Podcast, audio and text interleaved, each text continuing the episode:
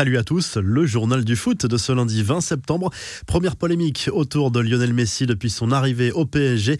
L'international argentin est apparu agacé lors de sa sortie par Maurizio Pochettino à un quart d'heure de la fin du match PSG-OL remporté par les Parisiens sur le fil de Buzyn au Parc des Princes grâce à un but d'Icardi dans le temps additionnel. Mais les médias ne parlent que de cette sortie de Messi qui n'a pas réussi à masquer sa déception. Lui qui n'est clairement pas habitué à ne pas disputer un match en intégralité en se dirigeant vers le banc de touche. Il a même esquivé la main de son entraîneur qui tentait un check d'apaisement, préférant lui adresser quelques mots. Même ses coéquipiers ont été surpris du choix de Pochettino, comme le montre cette image où l'on voit Leandro Paredes et Rafinha complètement incrédules. L'entraîneur argentin a assumé son choix en conférence de presse. On doit faire des choix dans le groupe, puis dans le match, en pensant au meilleur pour l'équipe et pour chaque joueur. Ça peut plaire ou non, a souligné Pochettino. Visiblement vexé, Messi n'est pas allé saluer les supporters parisiens aux côtés de ses coéquipiers le match.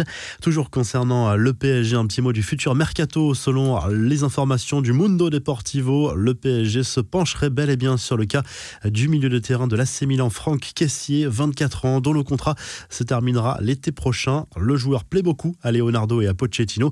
Une première approche pourrait être tentée dès le mois de janvier si les Rossoneri ne parviennent pas à le prolonger. Les infos en bref, l'OM confirme son bon début de saison. Les joueurs de Jorge Sampaoli ont dominé Rennes 2-0 au Vélodrome grâce à Dieng et Harit. Avant le match, le club a surtout rendu hommage à René Malville, supporter emblématique, décédé quelques heures avant la rencontre, atteint d'un cancer depuis plusieurs semaines. Il s'est éteint à l'âge de 73 ans. Les supporters marseillais qui ont apporté également leur soutien à l'ancien président de l'OM, Bernard Tapie, qui lui lutte toujours contre son cancer de l'estomac. Tout Marseille est avec le boss, pouvait-on lire sur l'une des banderoles déployées devant le vélodrome. Erling Haaland continue d'affoler les compteurs et repart sur les mêmes bases que ses deux précédentes saisons. L'attaquant norvégien s'est offert un doublé lors de la victoire 4 à 2 du Borussia Dortmund face à l'Union Berlin dimanche. Haaland a notamment marqué un lob sublime devant son public. L'attaquant norvégien totalise 68 buts en 67 matchs avec le BVB. Il est déjà en tête du classement des buteurs en compagnie de Robert Lewandowski avec 7 buts en championnat. En première ligue, Cristiano Ronaldo a encore marqué avec Manchester United ce dimanche sur la pelouse de West Ham. Les Red Devils sont en tête du classement avec 13 points comme Chelsea et Liverpool. CR7 qui a battu au passage un record de Zlatan Ibrahimovic avec des buts inscrits dans 66 stades différents dans sa carrière, dépassant au passage l'attaquant de l'AC Milan.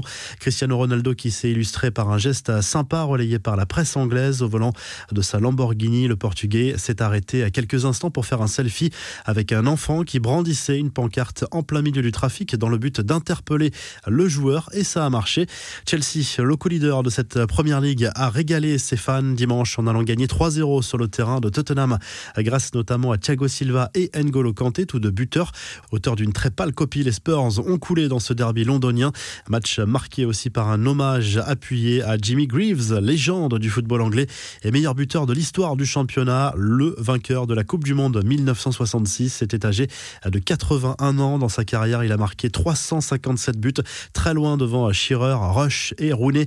Enfin, la Ligue 1 a condamné unanimement le nouvel envahissement de terrain lors du derby Lens-Lille ce week-end. Les acteurs de la Ligue 1 dénoncent des incidents qui ternissent l'image du championnat. Incidents à Bollard qui ont fait plusieurs blessés légers. La revue de presse, le journal L'équipe revient sur la victoire du PSG dans la douleur contre Lyon dimanche soir au Parc des Princes. Mauro Icardi a offert la victoire à son équipe dans le temps additionnel. Six matchs, six victoires pour le club parisien en Ligue 1. L'OM est le nouveau dauphin du PSG. En Espagne, le journal Sport consacre sa une à Ronald Koeman dont l'avenir est plus qu'incertain au FC Barcelone, même si le technicien néerlandais affirme qu'il n'est pas inquiet. Le club Laograna n'a pas le droit à l'erreur ce lundi soir contre Grenade. Le journal AS salue le succès du Real Madrid sur la pelouse de Valence dimanche soir en Liga.